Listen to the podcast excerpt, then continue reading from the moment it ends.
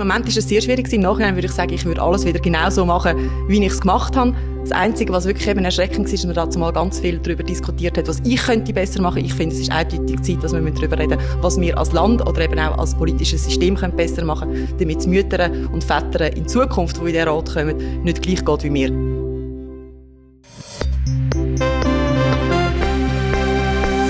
Tagesanzeigerin, der Podcast von Frauen, die Schlagzeilen schreiben, über Frauen, die Schlagzeilen machen.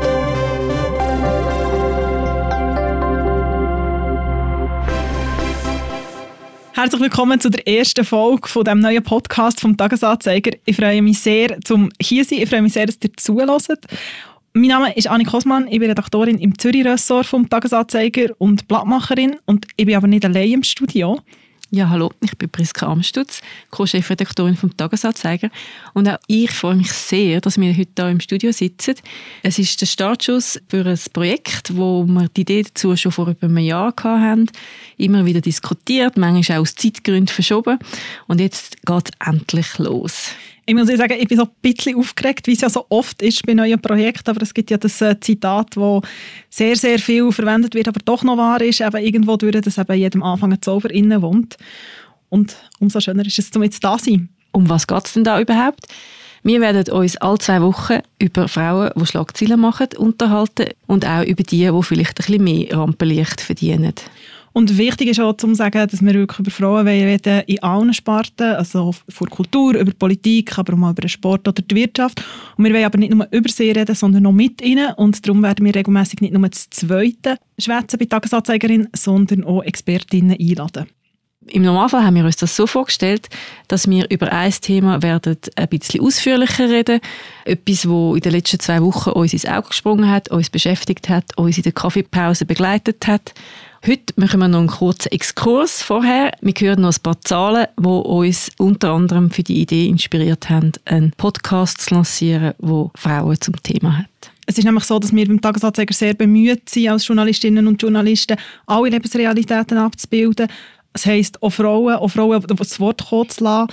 Aber es ist so, das zeigen nationale und auch internationale Studien, dass Frauen stark unterrepräsentiert sind in den Medien. Seit 2015 ist nur jede vierte Person, über die in den Schweizer Medien berichtet wird, eine Frau.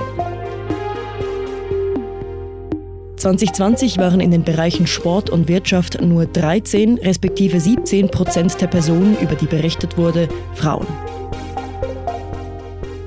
Frauen werden zudem seltener im öffentlichen oder beruflichen Kontext dargestellt. Der Expertinnen- und Sprecherinnenanteil betrug rund einen Fünftel, wurde über Privates berichtet, betrug der Frauenanteil ein Drittel.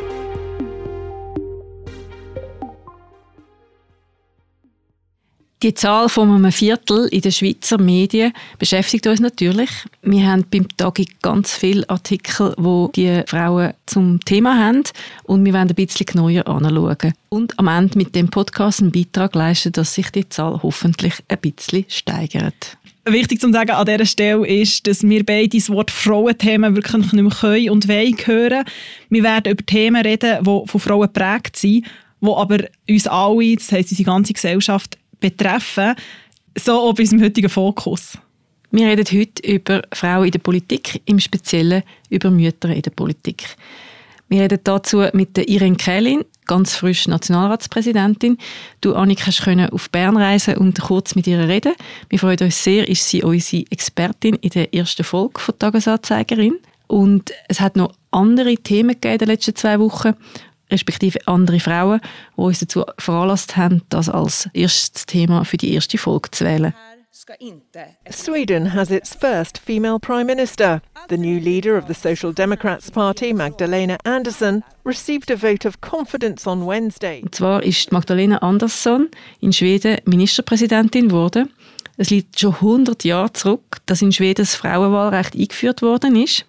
33 Männer haben das Amt vor ihr gehabt und doch ist es so lange gegangen, bis sie jetzt die erste weibliche Ministerpräsidentin geworden ist. Das hat mich ja extrem überrascht. Ich bin nicht davon ausgegangen, dass Schweden noch nie Ministerpräsidentinnen gehabt, weil Skandinavien gilt ja so als Vorreiterraum, wir werden später darauf zurückkommen. Ich habe das wirklich fast nicht geglaubt, dass sie tatsächlich die Erste ist. Ja, das ist wirklich erstaunlich. Sie hat gesagt, dass wenn sie den Mädchen in die Augen schaut, dann merkt sie, dass dort ein Gedanke wächst.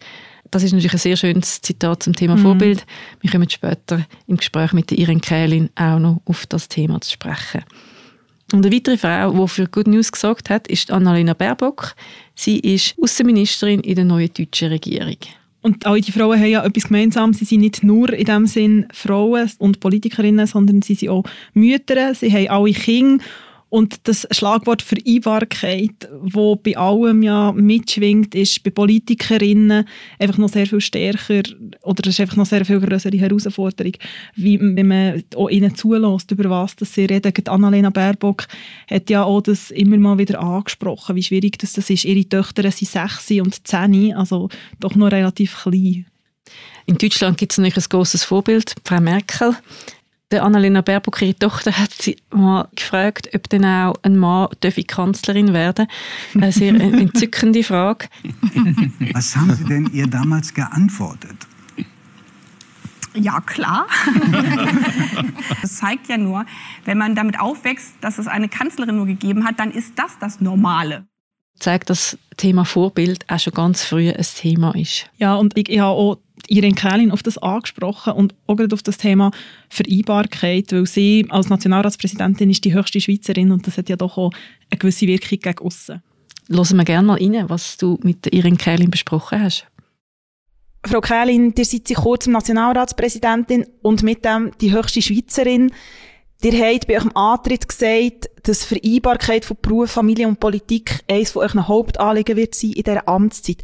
Wieso der Fokus? Ich glaube, man muss sich ja einen Fokus setzen, der auch zu einem passt. Und der passt zu mir, weil Vereinbarkeit bei mir tatsächlich ein Thema ist, seit ich Nationalrätin bin. Und es ist auch kein Geheimnis, dass die Vereinbarkeit oder besonders auch der Dreiklang von Beruf, Politik und Familie etwas ist, wo nicht sehr gut gelingt oder wo auch unser System nicht sehr gut darauf ausgerichtet ist. Und ich finde, es ist Zeit, mit den vielen Frauen, die gewählt wurden sind 2019 und auch mit der Tatsache, dass ich finde, es ist wichtig, dass auch junge Menschen in der Politik vertreten sind, dass auch Ältere in der Politik vertreten sind, dass wir darüber reden, wie wir die Strukturen von der Politik an die Herausforderungen, die Eltern haben, können anpassen können.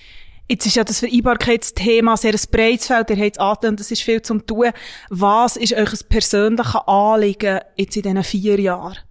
Also es gibt zwei Aspekte. Es gibt den Aspekt Politik und Familie, wo ich wirklich finde, da müssen wir am System oder auch unserem Rhythmus schaffen, wo ich finde, die dreiwöchigen Sessionen sind sicher nicht das, was die Vereinbarkeit fördert, weder die Vereinbarkeit von Beruf und Politik noch die Vereinbarkeit von Familie und Politik. Und das andere ist, dass es eine Tatsache ist, dass wir als Land auch bei der Vereinbarkeit noch weit hinterherhinken im europäischen Vergleich. Wir kennen keine älteren Zeit. Kita-Plätze sind bei uns viel, viel teurer wie in anderen europäischen Ländern und Kitas sind auch viel weniger dicht gesagt. Also die ganze schulergänzende Betreuung von Kindern ist äh, bei uns noch überhaupt nicht ausgebaut und ich glaube, da müssen wir vorwärts machen und das ist auch ein grosses Bedürfnis von jungen Eltern, dass man vorwärts macht und schlussendlich äh, zeigt sich auch der Fachkräftemangel, wo wir haben, wo immer aktueller wird, dass es wichtig ist, dass wir die Frauen auch zurückholen, die Mütter geworden sind. Und das klingt uns noch viel, viel zu wenig. Ihr habt in einem Interview mit der Sonntagszeitung gesagt, dass Mütter in der Politik benachteiligt sind. Wieso ist es für Väter einfacher oder was ist für Väter, die Politiker sind, einfacher als für Mütter? Es ist, glaube ich, so, dass man gerade, wenn man Frischmutter wird, also wenn man noch im offiziellen Mutterschaftsurlaub ist, ein bisschen anders noch gefordert ist wie ein Vater. Selbstverständlich finde ich aber, äh, es ist für alle Eltern von kleinen Kindern oder wenn sie gerade Eltern geworden sind, eine Herausforderung. Was wirklich das Problem ist, jetzt für Politikerinnen, ist, dass man in dem Sinne keinen Mutterschaftsurlaub machen kann, weil man sich da im Rat nicht stellvertreten lassen und wenn wir trotzdem gehen, abstimmen, was irgendwo auch erwartet ist und was ich auch richtig finde, dass das erwartet wird, dann verliert man zusätzlich, wenn man noch eine andere berufliche Tätigkeit hat, dort den Mutterschaftserwerbsersatz. Und das kann es einfach absolut nicht sein. Das sind ganz klare Benachteiligungen von Frauen, die Politik machen wollen. Und das kann eigentlich heute nicht mehr sein. Würdet ihr sagen, dass es darum auch so wenig Bundesrätinnen gibt mit Kind, wenn man zurückschaut in der Geschichte? Oder anders gefragt, was müsste passieren, dass es vielleicht eher auch möglich wäre, dass Bundesrätinnen auch könnten Mütter sein gleichzeitig oder es einfacher würde werden? Ja, das ist sicher eine Tatsache, dass es für Frauen, eben gerade wenn sie kleine Kinder haben, eine grössere Herausforderung ist, weil die Dossiers ja gerade bei Bundesrätinnen in den letzten Jahren eher noch komplexer und noch breiter und noch grösser geworden sind. Und ich glaube, eine Lösung wäre zum Beispiel eine Erweiterung vom Bundesrat auf neun Mitglieder, dass äh, die Departemente wieder ein bisschen kleiner werden, dass es eben möglich ist, wirklich nur 100 Prozent zu arbeiten und nicht 200 Prozent müssen arbeiten. Aber das gilt selbstverständlich genauso für Väter, die Bundesrat werden von kleinen Kindern. Wir hören nachher noch ein bisschen mehr von der Irene Kählin. Sehr, sehr spannend, was sie da zum Thema Vereinbarkeit sagt. Auch schon ganz viele konkrete Ideen umgesetzt mhm. und in der Pipeline. Ja, ich habe es irgendwie auch noch spannend gefunden, oder? Also einfach auch das, das mit dem Stellvertreter-Aspekt. Und wenn man auch anschaut, irgendwie 2019 sind so viele Frauen im Nationalrat und im Ständerat gewählt worden. Das Parlamentsanteil ist bei 39 Prozent im Moment, genau. so hoch wie noch nie. Und dort hat es ja auch Frauen oder hat äh, Leute drunter, wo, wo werden Eltern werden. Also, dass, dass etwas muss passieren in dem Sinn. Und man sieht ja zum Beispiel auch, dass gerade Frauen, es ist halt so anders auch mit dem umgehen. 2011 hast Pascal Bruderer im Ständeratswahlkampf und ist gleichzeitig schwanger gewesen. und dort Ursula Weiss, die Berner Politikerin. Und Ursula Weiss eine Kandidatur zurückzumachen und Pascal Bruderer ist dann auch in Ständerat gewählt worden, aber sie hat sich sehr oft echt erklären warum sie schwanger ist und aber jetzt auch Politikerin wird sein. Und das ist schon etwas, ja, wo, wo, wo ja schon durchaus müsste eigentlich möglich sein, oder? Das ist sehr interessant, weil es sind wahrscheinlich schon vor allem weibliche Politikerinnen, Mütter, die sich konstant rechtfertigen und erklären. Die Kerlin geht auf das ein. Das ist auch ein Thema bei der Annalena Baerbock. Oder? Es wird häufig die Frage gestellt nach der Vereinbarkeit in, in so prominenten politischen Rollen. Fragen, wo Männer in dem Ausmaß sicher nicht gestellt werden. Mhm. Aber es ist auch für junge Väter und immer mehr auch junge Väter, die aktive Rollen wahrnehmen als Vater, ist es ein Balanceakt. Und wir werden alle in Zukunft müssen daran arbeiten, dass die Vereinbarkeit gefördert wird. Ja, das glaube ich auch, weil eben, das ist das, was du auch gesagt hast, man kommt einfach nicht weiter. Was ich aber noch spannend finde, und darum bin ich so erstaunt gewesen, auch, dass Schweden erst jetzt, muss man sagen, eine erste Ministerpräsidentin hat, weil Skandinavien hat ja eigentlich die Vorreiterrolle und dort ist ja das ganz anders. Also in Island ist es so, dass das erste Mal es mehr Frauen als Männer im Parlament hat. Und das ist eigentlich ein Novum, das es so auch noch nicht gegeben hat. Und sowieso sind ja eigentlich die nordischen Länder sehr führend, was das betrifft. Finnland hat eine Quote von 47 Prozent. Frauenanteil im Parlament, Schweden 46, aber jetzt das erste Mal mit der Ministerpräsidentin. Äh, Dänemark 40, von dem her sind wir mit 39 nicht so weit weg. Ja, das ist aber noch sehr jung, dass, äh, dass wir so viele Frauen im Parlament haben, fast 40 Prozent. Das ist zu verdanken einer Kampagne, wo Helvetia aufgeheißen hat, wo ganz viele Frauen ermutigt hat und informiert darüber hat und andere Politikerinnen mobilisiert hat, Nachwuchs an Bord zu holen. Und das ist sehr wirkungsvoll gewesen. Es braucht jetzt wahrscheinlich noch ein bisschen einen Moment, bis man auch die inhaltlichen Folgen spürt, oder dass jetzt das Parlament fast bald 50 Prozent weiblich besetzt ist. Spannend habe ich auch gefunden, was Irin Kelling gesagt hat zu Bundesrätinnen. Also ich habe mal in, in der Recherche durchgezählt. Also wir hatten neun Bundesrätinnen besitzen. Die erste war Elisabeth Kopp. Sie hat damals eine Tochter gehabt. Also sie hat immer noch eine Tochter. Ihre Tochter war damals 21 gewesen, als sie als Bundesrätin ist gewählt wurde. Auch die Micheline Galmichet hat eine Tochter gehabt. Die war aber auch schon erwachsen gewesen. Und Evelyn Wittmer-Stumpf hat drei Kinder gehabt. Die waren nicht ganz klein gewesen. Sie noch nicht, und aber auch nicht gerade 30. Und sonst unsere drei amtierenden Bundesrätinnen haben alle drei keine Kinder. Und das finde ich auch noch interessant, oder? wenn wir auch wieder von dieser Vereinbarkeit irgendwie auch reden und vor allem auch von dieser Vorbildfunktion, was es eigentlich kann auslösen kann. Genau. Wir werden nachher noch ein bisschen mehr über die Vorbildfunktion reden, aber hören wir doch noch mal rein, was du sonst noch mit Ihren Kerlin besprochen hast. Ihr habt in der Herbstsaison 2018 euch wenig Monate alten Sohn in Ratssaal mitgenommen. Das hat für sehr viel Aufsehen gesorgt, für sehr viel Wirbel, ihr werdet bis heute auf das angesprochen, hat der Wirbel, der jetzt drei Jahre ungefähr her ist, auch etwas ausgelöst? Also ganz konkret haben wir jetzt tatsächlich ein Wickel- und ein Stillzimmer bekommen im Bundeshaus, was ja nicht mehr wie anständig und recht ist, weil es ja das mittlerweile auch in jedem Restaurant gibt. Und gleichzeitig hat es eben auch gezeigt, dass es offenbar immer noch etwas Außergewöhnliches ist oder dass man immer noch eine Exotin ist, wenn man eine junge Frau ist und gleichzeitig Mutter ist. Hätte ich nie gedacht, ehrlicherweise, dass das äh, immer noch aktuell ist. Und äh, für mich persönlich ist es nicht ganz einfach gewesen, den Wirbel auch auszuhalten und wie zu akzeptieren, dass ich jetzt offenbar auch in dieser Mutterrolle sehr stark wahrgenommen werde. Ich habe mich dann aber wie entschieden, wenn das offenbar hilft, um die Gleichstellungsproblematik zu beleuchten, die wir tatsächlich haben, dann ist es vielleicht der Preis, den ich jetzt dafür muss zahlen oder wo ich auch bereit bin zum zahlen, um zu zeigen, die Vereinbarkeitsproblematik besteht und ich lebe sie ganz persönlich. Würdet ihr es im Nachhinein nochmal machen? Jetzt hat er gesagt, aber es ist auch schwierig gewesen, durchaus. Ja, im Moment ist es sehr schwierig. Im Nachhinein würde ich sagen, ich würde alles wieder genau so machen, wie ich es gemacht habe. Das Einzige, was wirklich eben erschreckend ist, ist, dass man dazu mal ganz viel darüber diskutiert hat, was ich könnte besser machen. Ich finde, es ist eindeutig Zeit, dass wir darüber reden was wir als Land oder eben auch als politisches System können besser machen damit es Mütter und Väter in Zukunft, die in den Rat kommen, nicht gleich geht wie wir. Was glaubt ihr, welche Vorbildfunktion ihr als junge Frau und Mutter jetzt in diesen vier Jahren als Nationalratspräsidentin auch könnt sein oder erfüllen? Ich glaube, es ist einfach schlicht die schlichte Tatsache, dass das auch junge Frauen können, dass das auch Mütter von kleinen Kindern können oder auch in anderen Konstellationen dann vielleicht mal Väter von kleinen Kindern, ist etwas, was mir gefällt hat, als ich klein war. Bei damals mal zu wenig Politikerinnen gegeben mit kleinen Kindern und auch keine Nationalratspräsidentin mit einem kleinen Kind. Und ich glaube nur schon, dass man zeigt, dass es möglich ist, kann auch motivierend sein. Und ich hoffe, dass es motivierend ist, für andere junge Eltern zu sagen, doch, ich wage den Schritt in die Politik, weil wenn wir genug zahlreich sind, können wir auch etwas verändern.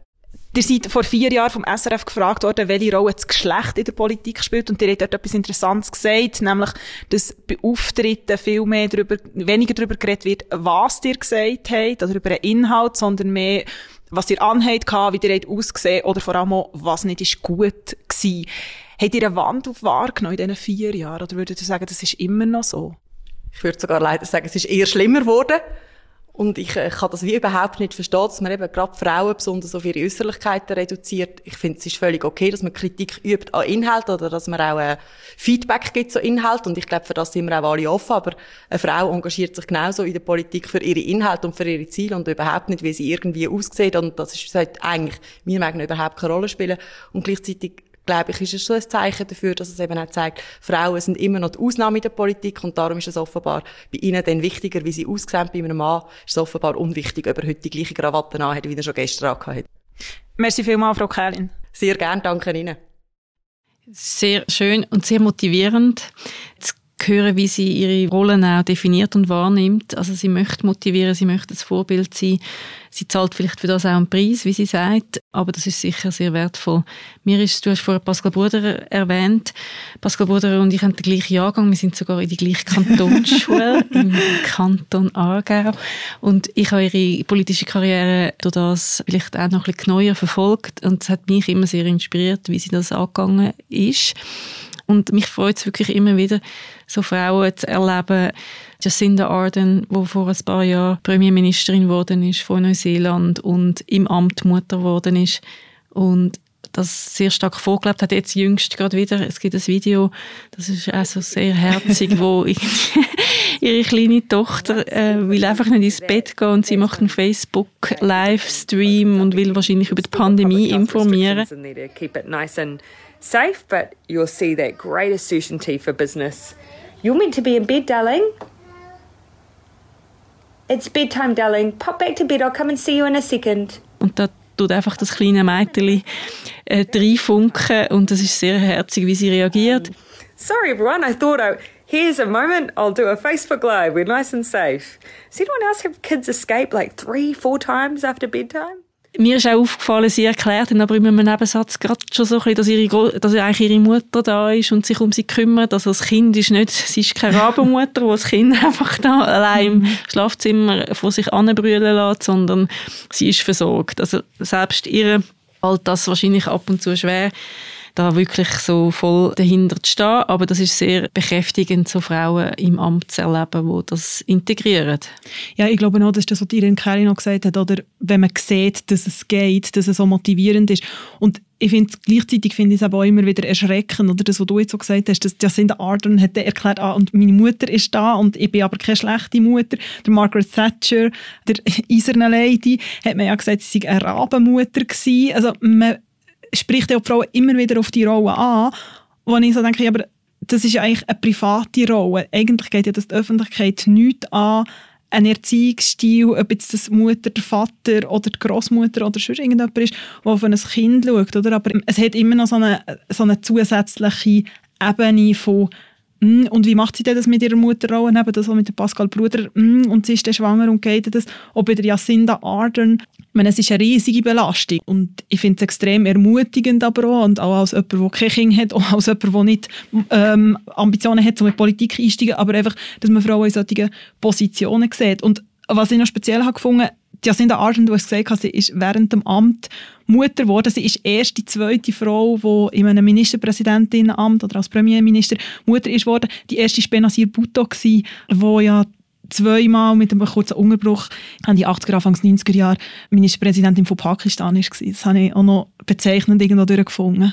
Ja, ist der Recherche für unsere Sendung. Lernen wir beide immer noch sehr viel. Das ist, äh, ja, also ähm, uns läuft die Sendezeit davon, ist uns gerade mitgeteilt worden. ähm, wir können mal ganz kurz auf die Annalena Baerbock eingehen, weil dass sie Mutter ist, ist ihr zum Teil auch so ein bisschen angelastet worden, dass das bedeuten könnte, dass sie zu emotional ist, zu wenig kühl und zu wenig sachlich.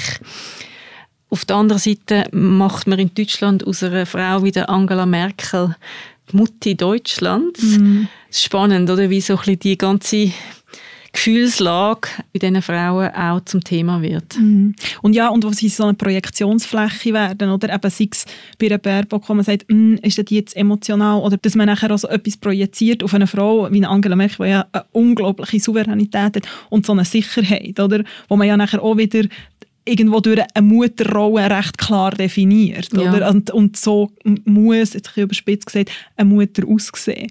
Aber eine Mutterrolle kann ja, und sollte ja wahrscheinlich auch ganz viele Facetten haben und hat ja auch in der Realität. Richtig. Und je mehr Mütter wir jetzt sehen in politischen Ämtern und in anderen Funktionen, desto mehr werden wir uns daran gewöhnen. Ich glaube auch sehr stark an den Satz «You can only be what you can see». Also ich freue mich sehr auf die nächsten Jahre mit all diesen Frauen. Ich glaube auch, dass Irin Kellin, die 2018 ihren Sohn in den Nationalratssaal hat oder die Jacinda Ardern, die an einem UN gibt, wo ihre Monate alte Tochter hatte, dass das wird ein Bild sein, das wir öfter so noch werden sehen. Jacinda Ardern, Magdalena Andersson und Annalena Baerbock waren aber nicht die einzigen drei Frauen, die in den letzten zwei Wochen Schlagzeilen gemacht haben und wo wir finden, sollten nochmal erwähnt sein. Wir werden immer gegen das Ende von Tagesanzeigerin eine Rubrik haben mit Schlagzeilen, wo wir nochmal ein Licht auf Frauen werfen, die etwas bewegt haben, aus ganz unterschiedlichen Gründen, oder eben vielleicht auch, wo wir nochmal darüber reden sollten. Im April 2022 wird Valérie Pécresse für die konservative französische Partei Les Républicains als Präsidentschaftskandidatin antreten. Zum ersten Mal in der Geschichte von der Partei von General de Gaulle, vom Chirac und von Sarkozy tritt eine Frau bei den Präsidentschaftswahlen an. Madame Pécresse hat ihre Partei für den Mut gedankt, sie zu nominieren. Die chinesische Tennisspielerin Pang Shuai wurde zeitweise vermisst. Sie hatte anfangs November Vorwürfe wegen eines sexuellen Übergriffs durch einen chinesischen Spitzenpolitiker veröffentlicht. Nach diesen Vorwürfen und nach diesen Tagen, die Peng Shuai als vermisst hat gelten, hat die Frauentennisorganisation WTA China boykottiert. Der Tennisverband der Männer schließt sich dem aber nicht an. Marta Ortega übernimmt die Führung des Modekonzerns Inditex, zu welchem unter anderem die Modekette Zara gehört. Sie ist Tochter vom Firmengründer und hat sich 15 Jahre auf den Job vorbereitet. Ihr Vater, der Amancio Ortega, ist der reichste Mann von Spanien. Nicht alle haben sich über die familieninterne Übernahme gefreut. Der Aktienkurs von Inditex ist zuerst mal abgegangen. Sie war Tänzerin, Widerstandskämpferin und Bürgerrechtlerin. Seit Ende November hat Josephine Baker einen Platz im Pantheon. Mit dieser Ehrung bekommt das erste Mal eine schwarze Frau einen Platz im Pantheon, dem Ort in Paris, wo französische Heldinnen und Helden gewidmet sind.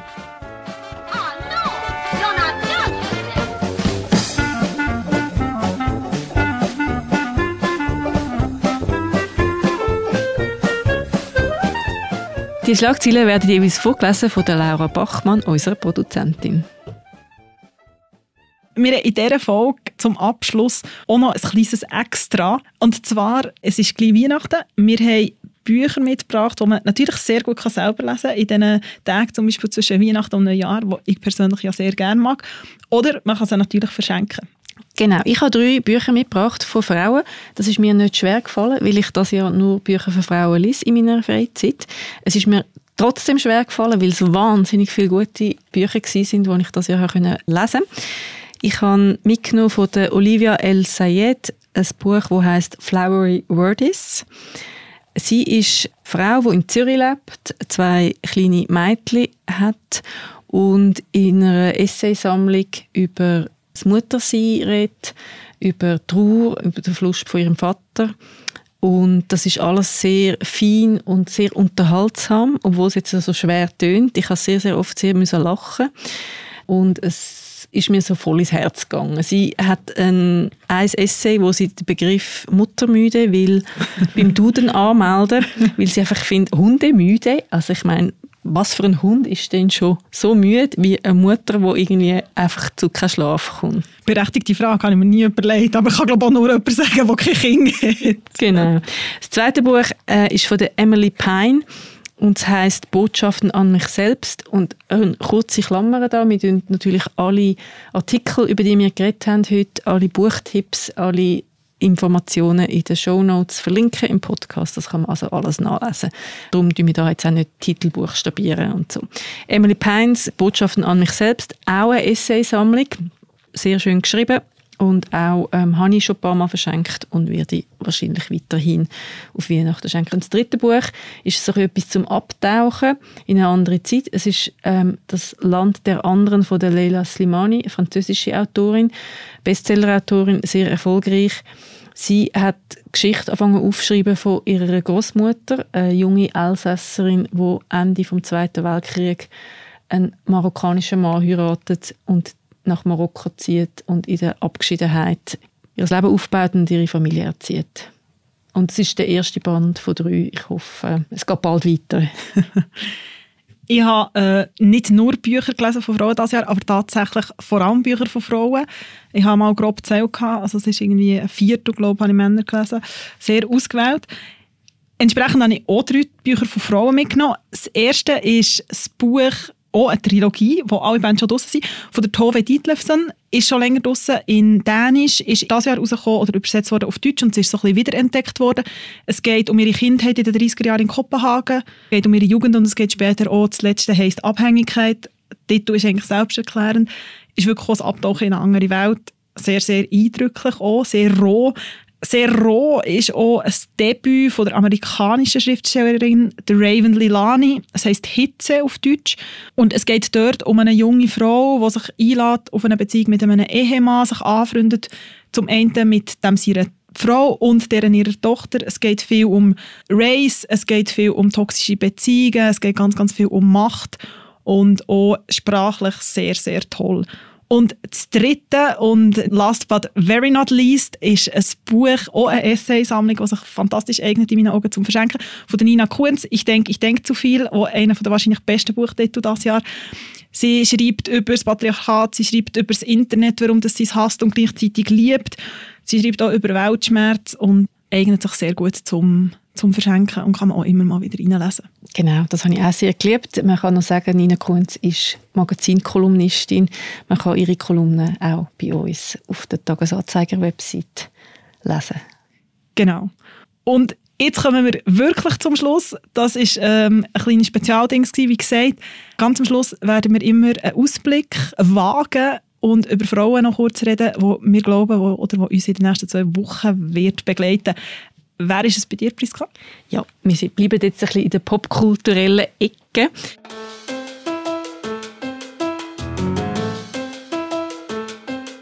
Ich freue mich sehr auf die neue Staffel von Sex and the City and Just Like That.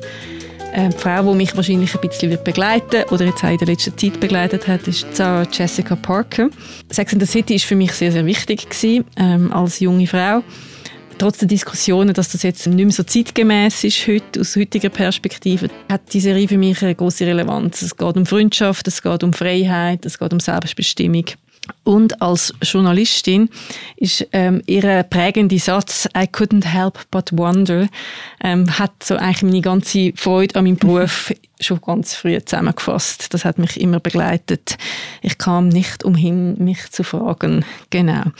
Und in der neuen Staffeln von Sex and the City ist Carrie, ihre Charakter, nicht nur Kolumnistin, sondern auch Podcasterin.